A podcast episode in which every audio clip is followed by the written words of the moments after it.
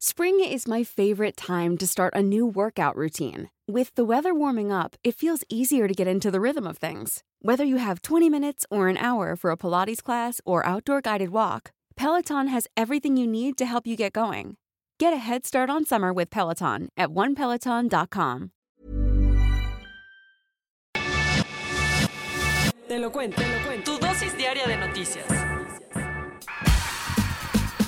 Es lunes 23 de septiembre y aquí en Te lo cuento vamos a darte tu dosis diaria de noticias para que empieces tu mañana, tu día y tu semana muy bien informado.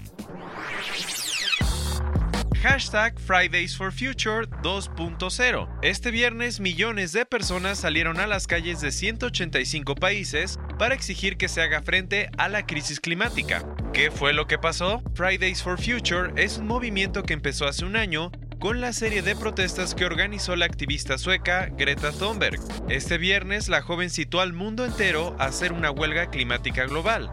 Lo increíble de todo esto es que para apoyar a los jóvenes, que son la principal fuerza detrás de las manifestaciones, los sindicatos que representan a cientos de millones de trabajadores en todo el mundo y los empleados de empresas top como Amazon, Google y Facebook también salieron a alzar la voz. La huelga global empezó en las islas del Pacífico, donde los ciudadanos pidieron acciones para evitar el aumento del nivel del mar. Además, en India las personas marcharon para denunciar la contaminación atmosférica y en Kenia para hacer conciencia sobre el uso del plástico.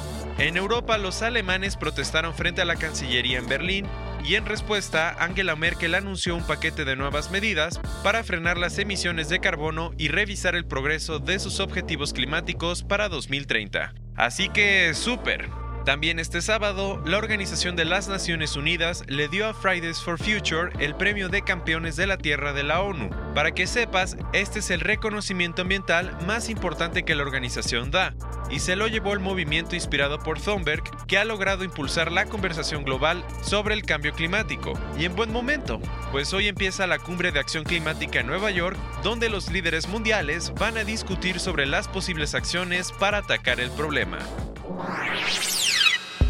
¿Qué está pasando en Egipto? Este fin de semana los ciudadanos salieron a las calles para pedir que Abdel Fattah al-Sisi salga del poder. Por si no sabías, los egipcios no están nada contentos con su presidente, en gran parte por las estrictas medidas de austeridad que echó a andar desde 2016, como parte de un paquete de préstamos del Fondo Monetario Internacional. Los precios han aumentado bastante y alrededor de una de cada tres personas vive por debajo del umbral de la pobreza. Además, Mohamed Ali, un empresario exiliado y opositor a Al-Sisi, armó una campaña en contra del presidente y el ejército, acusándolos de corrupción. Por eso, el viernes y el sábado, cientos de ciudadanos se manifestaron en varias ciudades contra el gobierno. Las fuerzas de seguridad se enfrentaron con los manifestantes y hasta les echaron gases lacrimógenos. Por si te preguntas qué dice de todo esto al Sisi, la semana pasada negó las acusaciones de corrupción en su contra y dijo que era honesto y fiel con su pueblo. Un dato curioso de todo esto es que en Egipto las protestas son raras, pues el gobierno las prohibió después de que Mohamed Morsi fuera expulsado del poder en 2013.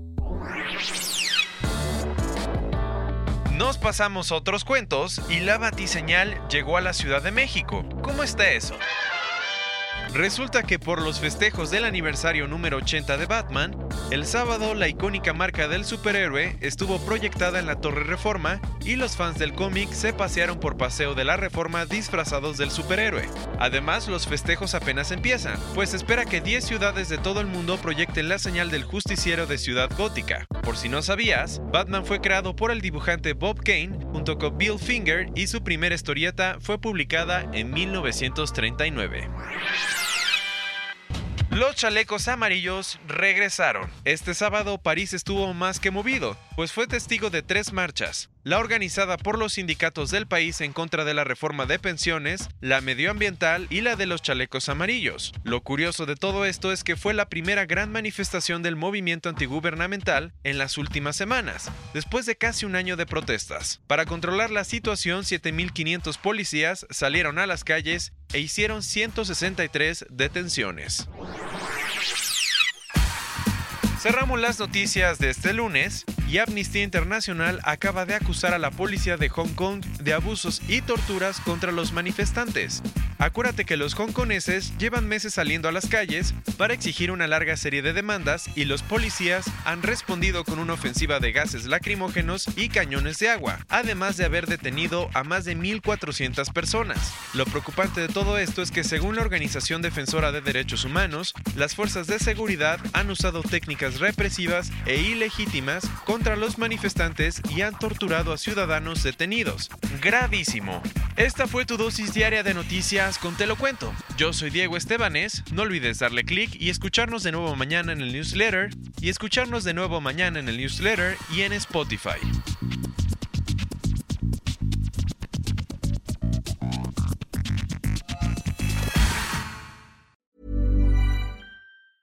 Hey, folks, I'm Mark Marin from the WTF Podcast, and this episode is brought to you by Kleenex Ultra Soft Tissues your ally to help tackle your allergy symptoms this season. I love the change of seasons, but nobody loves pollen and all those other things floating in the air that make you sneeze during this nice weather. Kleenex Ultra Soft tissues are hypoallergenic and allergist approved. So fight back against watery eyes and runny noses without worrying about irritating your skin. For this allergy season, grab Kleenex and face allergies head on.